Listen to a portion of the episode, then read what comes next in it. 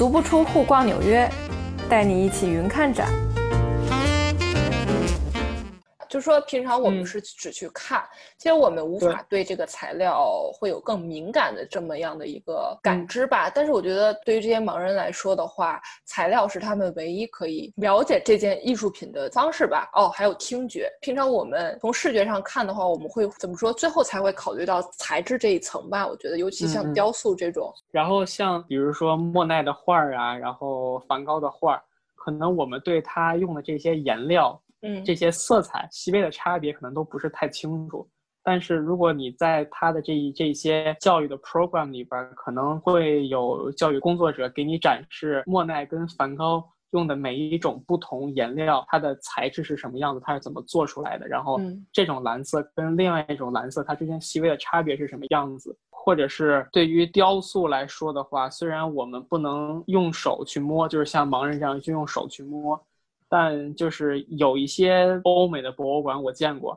像在英国有一些博物馆，它会有一些做好的复制品，然后放在旁边，直接用手去摸就好了，就摸它上面就那种凹凸的感觉，就是它的那种手感是什么样子。视觉艺术它也不光是看它，你总总能从这幅画里边品出来其他的感官，可能它里边蕴含有那种音乐的跳动性。它可能也蕴含了有嗅觉、有听觉、有这种触感，所以像这种博物馆教育的这种特色课程呢，就是让所有的观众去大胆的、去很放心的调动所有的感知能力，全方位的了解这幅画儿，它到底能够带给你的主观的冲击力是什么样子。就是又回到我们这个 part 开头说的那个，美术馆真的不仅仅只有办讲座和讲解。我相信听众朋友们听了我们 MoMA 教育类的叙述之后吧，可能会对这个美术馆的教育会有更多的认识。其实它这个是可以开发出无限可能的。对，是教育的方式非常的多，可以通过任何一种途径去介入到不同年龄段、不同身份的观众他们的这种教育方式中。对于艺术教育来说的话，已经逐渐的成为了美国人，不管是穷人也好，还是富人也好的一个很必要的一种教育的需求。嗯，因为在美国，它其实组成美国社会的也是各种的集团、各种的 organization 或者是 community，就是各种的组织和各种的社区。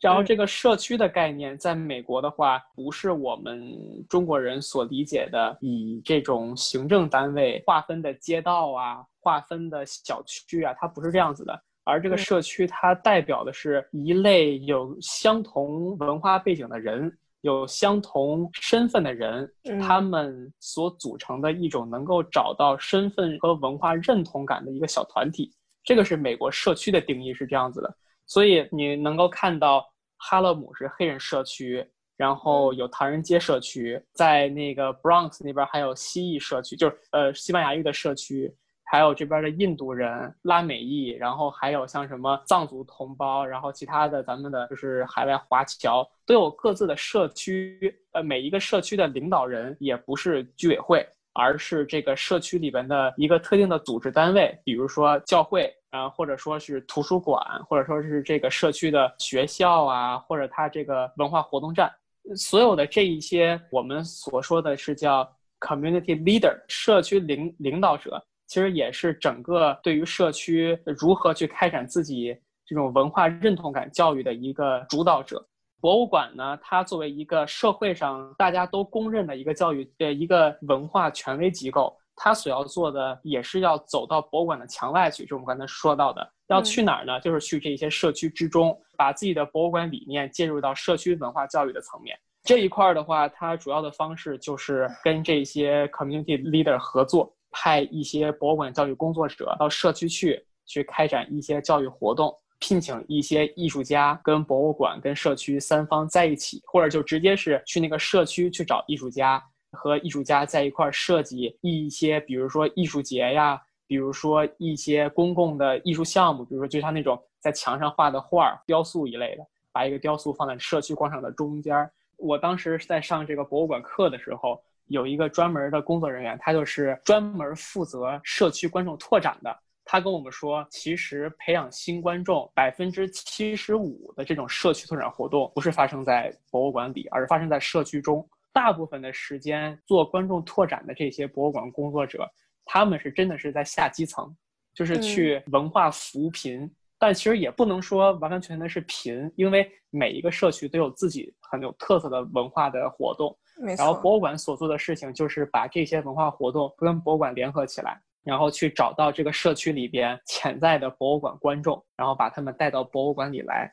我当时听到说，他们的这一些社区拓展的教育部门。能够用一个专门的黑人艺术家，或者是一个西班牙裔的一个艺术家的这种展览，然后吸引来住在 Bronx、住在哈勒姆的离 MoMA 非常远的这一些大批的观众前来 MoMA 去参观代表自己文化的艺术家所创作的艺术作品的这个展览的时候，我还是很感动的，能够感觉得到，其实美国社会所谓的这种高度的自由，或者是说这种民主自治，其实正是体现在每一个。社会组织都在干自己应该干的事儿，然后正是这些社会组织在一起撑起的是美国社会的文化形态。比如说学校吧，就是它有很多那种跟艺术相关的 organization。在美国的话，就是每一个非营利机构它都有自己的任务嘛。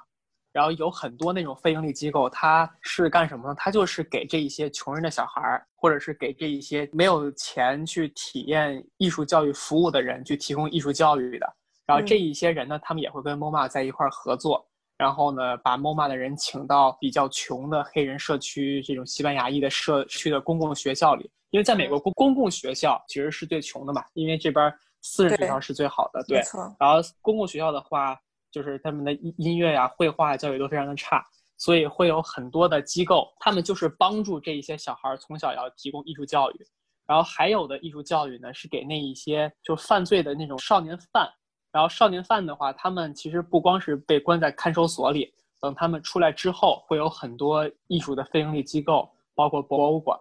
然后会给他们提供一个跟艺艺术家在一块儿创作艺艺术品的这么一个机会，会把这些小孩在看守期间内，每天带着他们去做艺术品，去拍电影，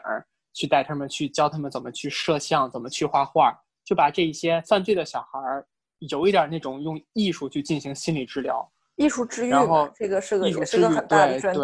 然后，所以就这一些监狱里边的小孩儿，其实他们出来之后，人生肯定是有改变的，因为这个艺术教育对于他们整个对于社会的认知，对于自己知识的储备，对于他们对美、对人性的这种感悟，肯定是有触动的。嗯，所以在美国的话，非盈利机构、博物馆也好，然后这种社会的 organization 组织也好，他们。其实是这个社会向前推动的大动力。其实我们也对一些艺术教育工作者进行了一采访，就说我们也希望通过不一样的声音，听听他们是怎么看待 MoMA 美术馆艺术教育以及整个欧美的艺术教育体系的。这里是看展记，我是天楚，我在纽约。